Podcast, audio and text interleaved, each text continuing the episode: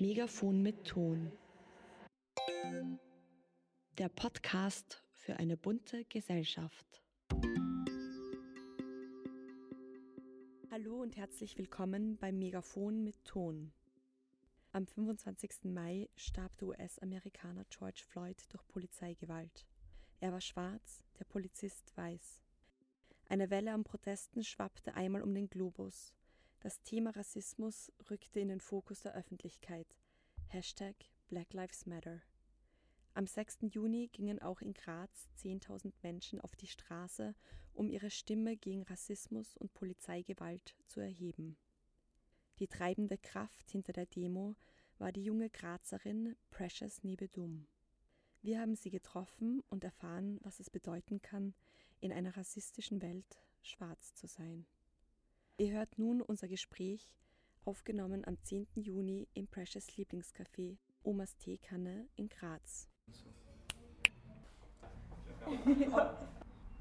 Also ich bin 22 und lebe schon seit äh, zehn Jahren in Österreich. Also jetzt sind eh schon fast elf, aber ich sage immer zehn, weil zehn, elf. Und ja, voll. Ich studiere gerade Pflegewissenschaft, äh, bin im achten Semester, also eh schon fertig im Oktober, wenn alles gut geht. Hoffentlich geht alles gut. Dann bin ich im Oktober fertig.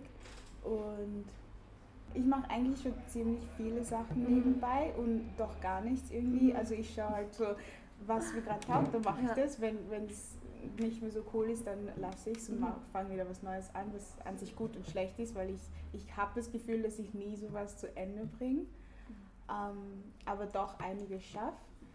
Ähm, nebenbei bin ich noch Poetin, also ich schreibe sehr gerne, ich trete auch sehr gern auf. Also im Moment habe ich auch eine Band, so Spoken Word Musikband mit einer Freundin zusammen. Sie macht so Singer-Songwriter und macht, ähm, also spielt so drei verschiedene Instrumente und ich kann überhaupt kein Instrument spielen, weil ich null Geduld habe für sowas. Und also macht sie so alles Musikalische und ich kümmere mich so Texte. Und nebenbei bin ich dann noch so ähm, Tutorin. Also ich, ich arbeite sehr gerne mit Kindern und ja, so kreativmäßig bin ich, ich versuche Musik zu machen. Also ich kann, ich glaube, ich kann singen, aber wahrscheinlich nicht so gut, wie ich denke. Aber ich versuche dann so mit meinem Spoken Word ein bisschen Gesang reinzumischen. Ja, und ich habe ziemlich früh angefangen, Bücher zu lesen, weil meine Mama halt auch in Nigeria eine Lehrerin war. Und sie hat dann ziemlich viele Bücher mit heimgebracht. So, ich habe wegen ihr früh zum Lesen angefangen und lese heute noch immer sehr gern.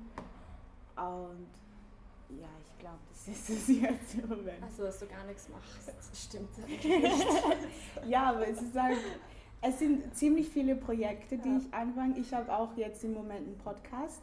Mhm. Deswegen habe ich mich sehr gefreut, dass ihr gesagt ja. habt, Podcast. Mhm.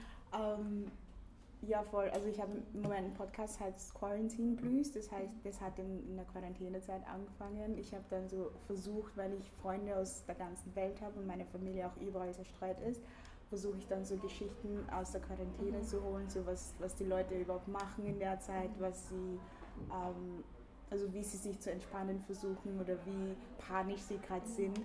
Und im Moment habe ich schon einige Geschichten aus einigen Ländern gesammelt und habe noch einige, die ich noch verarbeiten muss. Und bei deinen äh, Liedertexten und deinen Poetry Slam Texten oder Poems, um was geht es da? Was sind da so Themen, die du ähm, behandelst? Es sind meistens persönliche Themen, weil ich denke, ich kann nur über das schreiben, was ich kenne. Und es ist mein Leben, beziehungsweise die Geschichten, die mir überliefert werden. Ähm, ich bin auch so ziemlich in einer kreativen Familie aufgewachsen. Also meine Eltern, vor allem meine Mutter, hat sehr gerne Geschichten erzählt. Und von ihr habe ich das, glaube ich, auch, so das Geschichten erzählen. Und ich schreibe halt so, wie es ist, als, als schwarzes Mädchen in Österreich zu leben, wo überwiegend weiße Menschen sind, wie, wie es für mich am Anfang war, ähm, wie so die Adaptationszeit, also die Assimilation jetzt für mich noch immer ist, weil ich, ich bin gerade in dieser Zeit, wo ich sage, Nigeria ist jetzt für mich nicht unbedingt mehr mein Zuhause, aber Österreich ist es auch noch nicht. Und jetzt bin ich so in einem Zwischending, wo ich nicht so weiß, wo gehöre ich überhaupt zu. Und das verarbeite ich sehr gerne in meinen Texten. Und eben da, da ich Pflegewissenschaften studiert, mache ich sehr viele Praktika im Krankenhaus und generell in Gesundheitseinrichtungen. Und ich verarbeite auch die Situation so in meinen Texten. Wenn letztens zum Beispiel habe ich im Wachkoma gearbeitet, also geschnuppert. Und da hat mir eine Geschichte sehr berührt, weil es war ein Mädchen, die ähm, gleich alt war wie ich. Und sie lag einfach seit sechs Monaten im Koma und hat nichts bewegen können. Sie hat, man weiß nicht, wie viel sie überhaupt mitkriegt. Aber ich war einfach so betroffen, aus irgendeinem Grund weiß ich nicht so, aber ich war die ganze Woche einfach fertig. Und das habe ich auch in einem Text verarbeitet. Also generell so, was in meinem Leben so abgeht und abläuft, das schreibe, darüber schreibe ich gerne. Und wie war das für dich anzukommen? Das hattest auch diese Adaptionsphase. Mhm. Wir sind im, im Februar, also am 22. Februar sind wir in Österreich angekommen und das erste, was mir aufgefallen ist, war einfach, es war überall weiß weil es geschneit hat und es war einfach so kalt.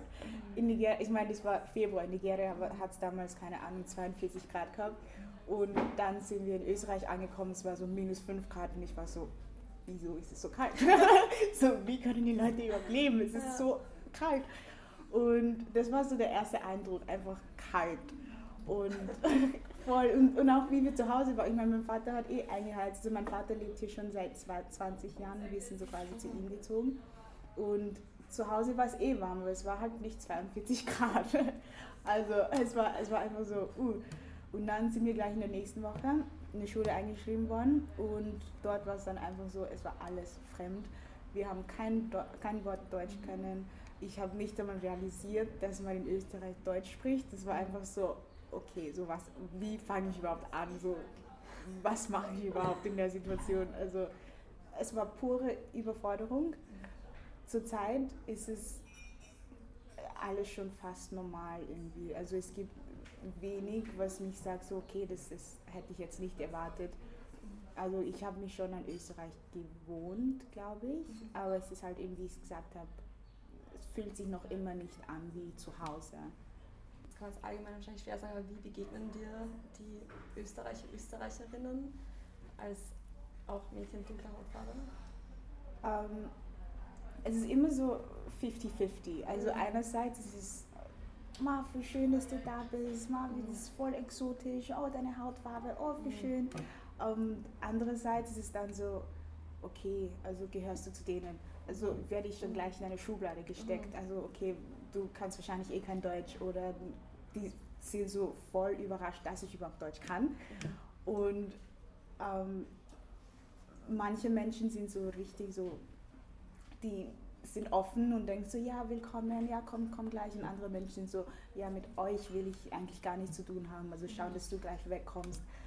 Äh, ich, eben wie gesagt, es gibt nichts, was mich jetzt so konkret überraschen wird. Mhm. So ich, ich kenne beide Seiten schon und ich weiß auch schon so mittelmäßig, wie ich damit umgehen soll und oder wie ich überhaupt umzugehen habe, mhm. dass ich das Ganze gar nicht persönlich nehme oder dass ich mich nicht so sehr freue, dass ich so mhm. voll willkommen bin oder sowas.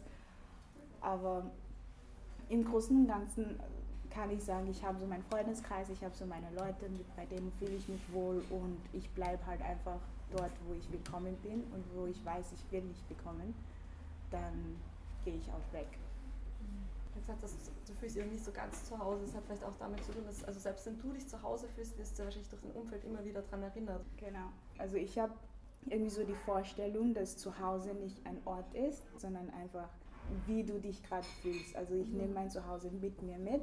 Wenn ich sage, ich fühle mich gerade mit der Person oder in dieser Situation oder in, bei diesem Ort sehr wohl, dann ist es in dem Moment mein Zuhause. Und wenn ich dann weggehe, dann geht mein Zuhause mit mir mit.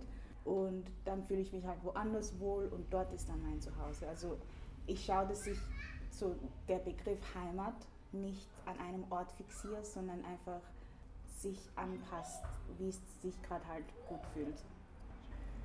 Wie war das dann jetzt für dich, diese also Tötung von George Floyd mitzubekommen? Auch vielleicht aus Österreich heraus, aus einer mhm. eher weißen Umgebung heraus und dann jetzt diese Protestwelle, die mhm. dadurch ausgelöst worden ist? Ähm, anfangs wollte ich es eigentlich verdrängen. Also ich habe ich hab auch ziemlich viele Texte äh, schon vorher, die so das Thema Black Lives Matter behandeln. und aus meiner Sicht auch, aber aus irgendeinem Grund wollte ich einfach diese konkrete Situation ausblenden. Ich habe das Video ist schon Tage herumgegangen und ich wollte es einfach nicht anschauen. Und ich wollte nichts davon hören. Und irgendwann hat mir meine beste Freundin dann so per WhatsApp geschickt, so hast du das schon gesehen? Und ich, ich wusste nicht, dass es halt das Video von ihm war, weil es, es hat ein anderes Bild oben gehabt und ich habe es dann angeklickt und dann habe ich es gesehen und ich war dann so, okay, so ich habe dann ziemlich viel Zeit gebraucht, um das zu verarbeiten, eben weil es aus einem, also persönliche Gründe habe ich auch, weil meine, eben wie gesagt, meine Familie ist überall zerstreut. Der größte Teil der Familie, also meine Vaterseite, lebt in den USA und von dort höre ich auch Geschichten, so wie sie auch behandelt werden, auch wenn meine Cousins und Cousinen dort geboren sind. Ähm, spüren sie Rassismus auch so, als wären sie dorthin gezogen oder sowas. Also von denen höre ich auch ziemlich viele Geschichten und jedes Mal, wenn ich so halt noch ein Bild, noch ein Hashtag sehe, denke ich sofort an meine, an meine Familie, so wie geht's denen so. Und eben damals, es hat mich dann auch sehr betroffen, weil ich Tage davor mit meinem Cousin gesprochen habe. Also ich habe mit ihm halt einen Podcast geführt und er hat ähm, dann ziemlich viel erzählt, so vor allem wie es mit Covid ist dort als, als Mensch dunkler Hautfarbe und dass sie halt einfach das schwächste Glied sind quasi. Ähm, mit Rassismus dann obendrauf und er hat sich, er arbeitet auch im, Gesundheits, ähm, also im Gesundheitswesen und er kriegt es auch so direkt mit, so wie sehr benachteiligt die sind und dann die Woche drauf kam das und ich dachte mir so, wie geht's ihm jetzt? Und das war einfach mein erster Gedanke, wie geht's meinem Cousin? Und ich habe dann mit ihm geschrieben, er so, die sind, die haben wegziehen müssen ähm, in der Zeit, weil dann die Proteste dann gestartet haben und er wollte er wollt nicht so mittendrin sein, er wollte auch ein bisschen Abstand davon haben. Das habe ich auch verstanden, weil ich wollte eh anfangs ein bisschen Abstand davon haben, aber dann habe ich gesehen, okay, alle anderen protestieren, jeder macht was, was kann ich machen, wie kann ich helfen, auch wenn ich zum Beispiel nicht in der Situation bin oder auch wenn ich nicht viel leisten kann, so was kann ich machen. Und in Graz was dann habe ich dann überall nachgeschaut, so okay, gibt es irgendwelche Demos, die veranstaltet werden, gibt es irgendwelche Aktionen oder sowas und in Graz gab es halt gar nichts. Und ich war dann so, wieso, wieso gibt es einfach gar nichts, weil Graz ist ja so Kulturhauptstadt und wenn es dann wirklich um so Diversität geht, dann gibt es gar nichts. Und da war ich dann richtig sehr betroffen, weil ich mir dachte, ich kenne genug Leute, die in der Kunst tätig sind, die was machen können. Aber alle waren einfach still. Da habe ich dann beschlossen, so, okay, wenn niemand was macht, dann würde ich gern was anfangen und schauen, wer überhaupt helfen wird. Und es hat dann eigentlich auf Instagram angefangen, dass ich so geschrieben habe, so, wer kennt sich überhaupt was aus in der bei der Organisation von Demos oder sowas oder wer weiß überhaupt irgendwas, wie man helfen kann. Und dann habe ich ziemlich viele Rückmeldungen bekommen, was mich sehr gefreut hat. So Leute, die meinten so, ich, ah, ich habe ein Megafon, ich kenne Leute, die Plakate machen könnten, ich kann ein Poster machen, ich kann einen Banner machen und ich würde gerne sprechen. Es war eigentlich nicht so schwer zu organisieren, weil jeder sich irgendwie einbringen wollte. Und es war dann, okay, dann machst du halt das und du machst das und du machst das und ich kümmere mich halt darum, dass alles zusammenpasst. Und dann haben wir das wirklich innerhalb von ein paar Tagen organisiert, dass es richtig gut geworden ist. Aber ich bin echt stolz auf Graz, letztendlich. Ich glaube auch, dass es, dass es jetzt nicht nur mit dieser Demo endet. Also ich glaube, dass 10.000 Leute erschienen sind, war kein Zufall. Also es, das heißt, dass es Leute gibt, die die auch betroffen sind oder die, wenn sie nicht unbedingt dunkle Hautfarbe haben, dass sie meinen so, ich habe Freunde, die dunkle Hautfarbe haben, die, es könnte vielleicht der sein oder es, es hätte vielleicht der sein können. Und die Leute sind einfach in irgendeiner Weise betroffen oder fühlen sich in irgendeiner Weise betroffen und würden gern helfen. Also ich glaube, es wird auch weitergehen. Ich bin mir nur nicht sicher, wie, in welcher Hinsicht und wer auch wirklich dabei bleiben wird hast kurz angesprochen, Covid und die Auswirkungen auch für die PUC oder die mhm. Bevölkerung in, in den USA. Das ist ja auch jetzt irgendwie spannend. Dieser Vorfall hat jetzt nur Polizeigewalt gezeigt, aber schon anklingt, dass die Gewalt gegen gewisse Gruppen oder mhm. Menschen mit Hautfarbe geht ja viel, viel weiter. Was sind da so für Dinge, die wir vielleicht gar nicht so denken, wenn wir an Gewalt denken, die du aber in deinem Alltag oder vielleicht auch durch deine Familie miterlebt oder mitbekommen hast? vielleicht so Diskriminierung, ähm, auch systematisch und strukturell. Ähm, jetzt ein konkretes Beispiel mal, mein Vater, also vor ein paar Jahren, ich glaube vor einem Jahr oder so, ähm, hatte eine Jobanzeige gesehen und hat seine Bewerbung hingeschickt. Ähm, also eigentlich nur sein Lebenslauf. Und dann haben sie sich zurückgemeldet und meinten, ja, Frau, wir würden dich gerne nehmen, komm zu einem Bewerbungsgespräch. Und dann ist er auch reingegangen. Also, und das Erste, bevor er sich überhaupt hingesetzt hat, das Erste war so, oh, wir nehmen keine schwarzen Leute auf. Und ich war so in Österreich. Also er war einfach so geflasht, er wollte sich auch nicht mal hinsetzen. Er war so, okay, dann tschüss. Und ist dann rausgegangen. Und ich dachte mir so, wenn es überhaupt noch 2019, wenn es überhaupt noch 2019 passiert, was können wir überhaupt dann noch erwarten? So, und das war jetzt nicht mal der Spitze. Also das, und dass vielleicht ähm, Freunde von mir sagen, sie würden niemals studieren, weil sie das einfach seelisch nicht verkraften, die einzige Person, ähm, also die einzige Person of Color in einer Klasse zu sein oder in, überhaupt im, im gesamten Studium zu sein. Und das das bin ich auch. Also ich studiere Pflegewissenschaften, wir sind ähm, 70, 80 Leute und ich bin die einzige Person mit ähm, dunkler Hautfarbe und wir sind nur zwei, die ähm, ausländischer Herkunft sind. Und sowas ist echt schwierig, weil du denkst, oder du bildest dir ein, du müsstest deine ganze Gruppe oder dein ganzes Volk repräsentieren und alles, was du machst, wird dann direkt übertragen auf andere Leute. Und dann musst du halt dann musst halt echt aufpassen, was du machst, was du sagst. Und du glaubst dann, du bist voll unter Lupe. Und das verkauften halt einige Leute gar nicht, dass sie meinten, okay, da, deswegen würde ich nie studieren wollen oder ich würde ähm, nie hier oder dort arbeiten wollen. Das finde ich auch ist irgendeine Art von Gewalt. Ich meine, da sterben Träume darunter, weil, weil du einfach denkst, ich will dort nie repräsentiert werden oder ich will dort nie angenommen werden, nur weil ich schwarz bin habe ich so das Gefühl, du würdest als weißer Mensch eher selten ähm, gebeten werden, stellvertretend für alle weißen Menschen irgendwie ein Interview oder so zu geben, habe ich mir dann auch gedacht, so in Bezug auf unsere mhm. Interviewanfrage. Ja, voll. Also ich, ich passe eh schon auf, also wo ich zusage, wo ich Ja sage oder Nein. Ich schaue dann auch, dass ich nicht alles alleine mache, sondern auch ein bisschen was weitergebe. Mhm. Zum Beispiel, ich bin angefragt, ähm, also ich bin gefragt worden, ob ich einen Workshop halt so Antirassismus-Workshop und so, ich kenne mich da gar nicht aus. So, ich meine, ich habe, ich erlebe Rassismus im Alltag und so, aber das ist schon lange nicht so die ganze Geschichte. Es gibt Leute, die, die irgendwie Schlimmes äh, wieder, widerfahren und, und die das schlimmer erfahren und mitkriegen als ich. Und ich kann natürlich nicht für sie sprechen. Also das habe ich dann auch gleich weitergegeben. So, es ist schön und gut, ich kann was sagen, aber ich würde das nicht gern machen weil ich würde lieber den anderen sprechen lassen oder das machen lassen, der sich viel mehr damit auseinandergesetzt hat als, als ich. Ich meine, ich habe zwar viele Texte, ähm, die das Thema behandeln, aber das nur aus meiner persönlichen Sicht. Und mein Vater hat es anders erlebt als ich, mein Bruder hat es anders erlebt als ich. Also will ich auch nicht für alle sprechen. Also ich bin echt schon ziemlich vorsichtig, wo ich Ja sage und wo ich nicht, wo ich Nein sage, weil ich auch sehr bewusst bin, dass wenn es irgendwo erscheint, dann heißt es, das gilt für alle. Und es ist nicht nur meine Geschichte, sondern es ist die Geschichte der People of Color. Mhm. Und das will ich auch nicht so, dafür will ich auch nicht stehen, dass, dass wir einfach alle tatsächlich in einer Schublade gesteckt werden und dass ich auch irgendwie Mittäterin bin. Welchen Umgang mit dem Thema würdest du dir von Menschen weißen Privileg erwarten? Einfach in jeder Hinsicht ein, eine Sensibilisierung quasi für das Thema, dass sich jeder bewusst wird, ich werde anders behandelt wie sie oder ich werde anders behandelt wie er. Dass es nicht als selbstverständlich genommen wird, so, ja okay, dann kriege ich halt den Job und nicht er, weil ich bin es ja mehr wert oder ich habe es ja mehr verdient. Wer sagt, dass der das nicht verdient hat?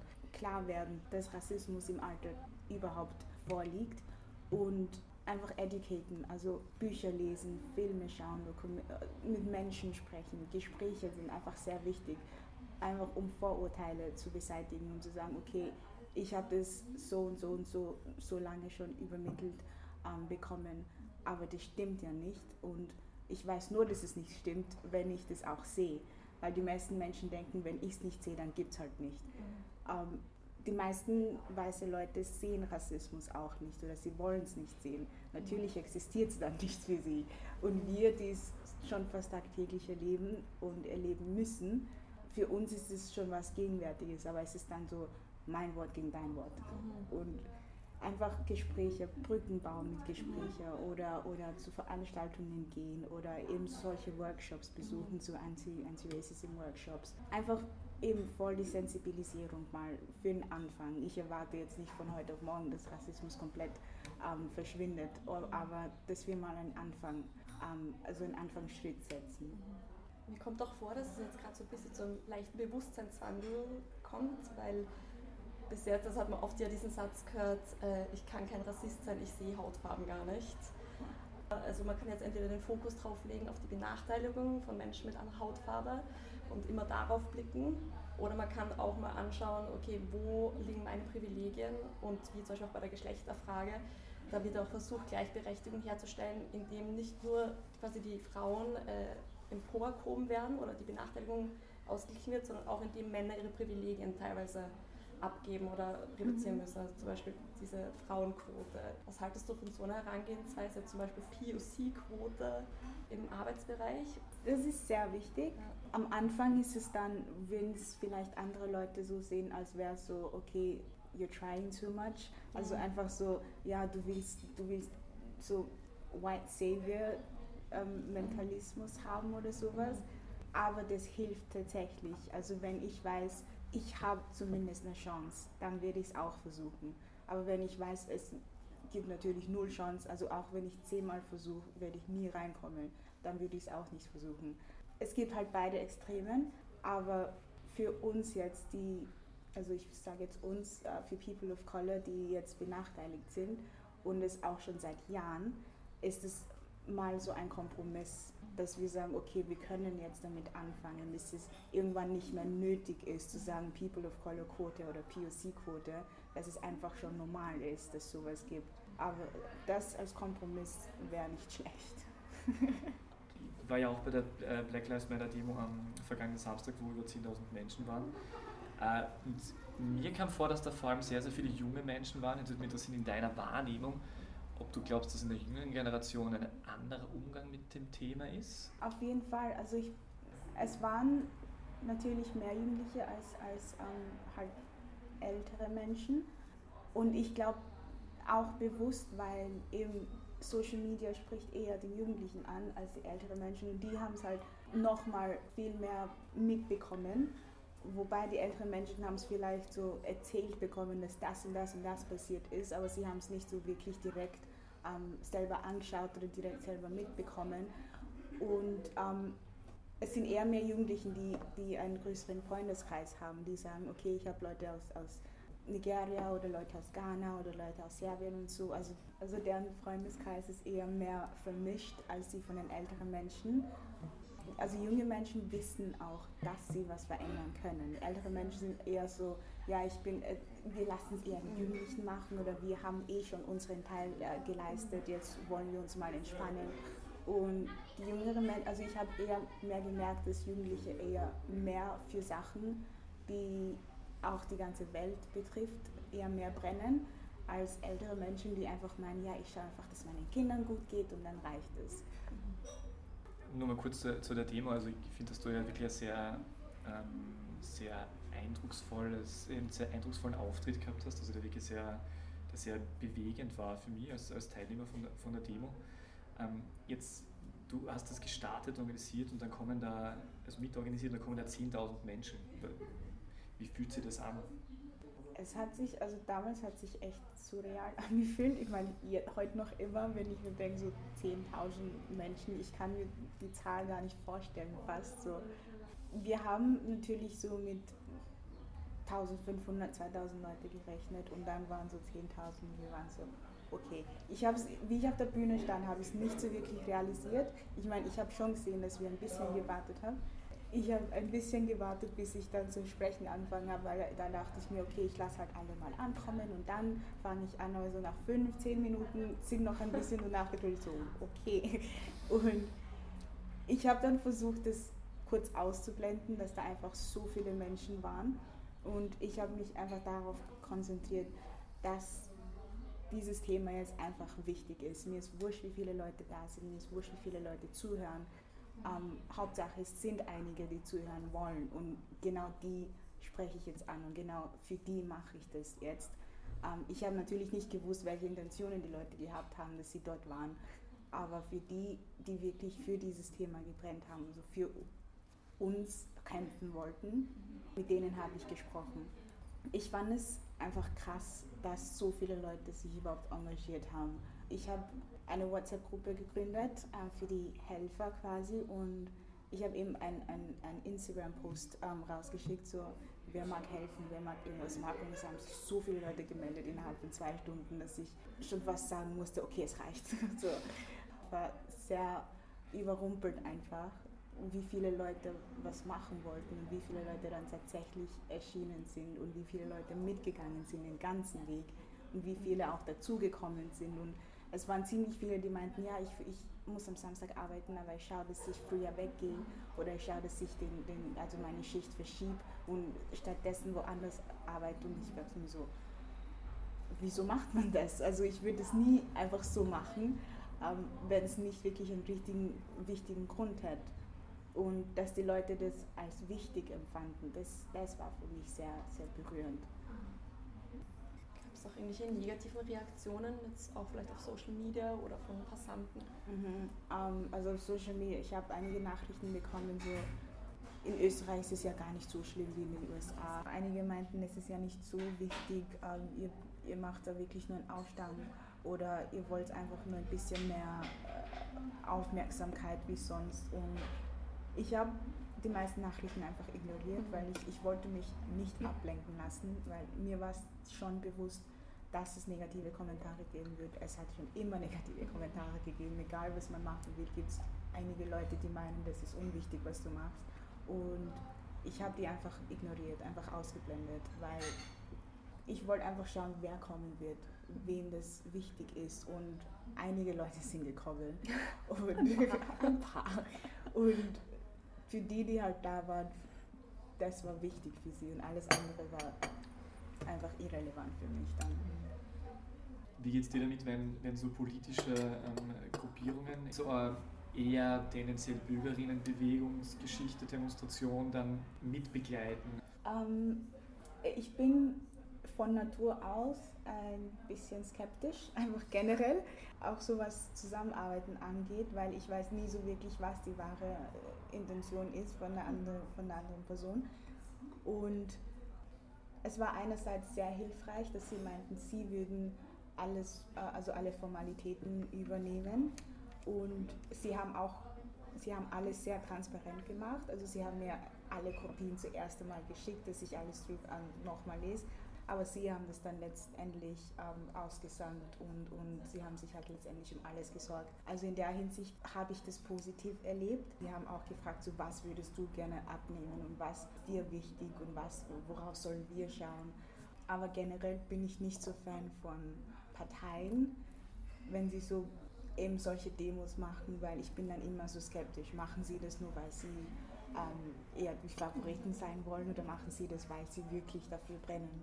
Aber es hat letztendlich gut funktioniert. Ja, auch so beim Chanten haben sie gemeint, sie würden einfach alles zur Verfügung, ähm, also alle Equipments zur Verfügung stellen und ich soll halt schauen oder wir sollen halt schauen, so wer chantet, wer ist im Vordergrund, wer sagt was, wer macht was und sie würden einfach helfen, wo sie können. Und das, das war sehr, sehr wichtig. Habt ihr geplant, äh, weitere Demonstrationen zu organisieren? Oder? Ich persönlich nicht, weil ich gerade äh, ziemlich eingedeckt bin mit der Uni. Ich habe jetzt im, im, Juli meine letzten, meine Endprüfungen. Was Demos und so angeht, bin ich mir nicht so sicher.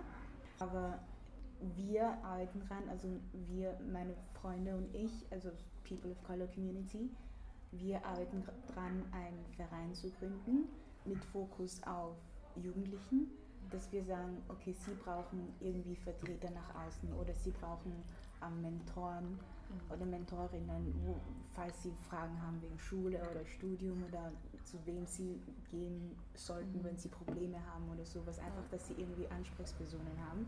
Und das ist jetzt gerade in Planung. Wir wollen auf jeden Fall mhm. einfach was bieten, was wir nicht hatten, wie wir, wie wir noch viel jünger waren vor allem die jüngere Generation, dass sie irgendwie mehr Ahnung haben, dass sie sich mehr trauen und mehr Sachen machen und sich nicht einschüchtern lassen. Das wollen wir halt entgegenwirken, aber es ist eben, wie gesagt, alles noch in Planung, wie und was das wird. Mhm. Ich kann mir auch vorstellen, dass es ganz was anderes ist, wenn solche Hilfestellungen aus der Community heraus entstehen. Ähm, was mich jetzt auch zum anderen Punkt führt, also Megafon gehört auch zu Caritas. Ich weiß nicht, ob Sie das bewusster.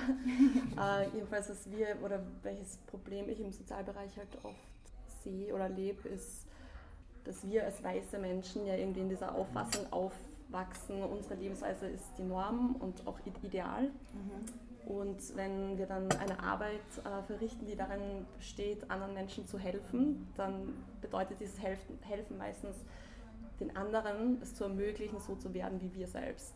Was kommt bei dir auf, wenn du, wenn du Integration hörst? Auf jeden Fall Deutschkurs. Okay. und und ähm, einfach so sprechen wie alle anderen und, und sich so verhalten wie, wie jeder in der Umgebung. Also einfach eher mehr anpassen mhm. als, als ein Miteinander. Mhm. Und wie würdest du dir Integration wünschen?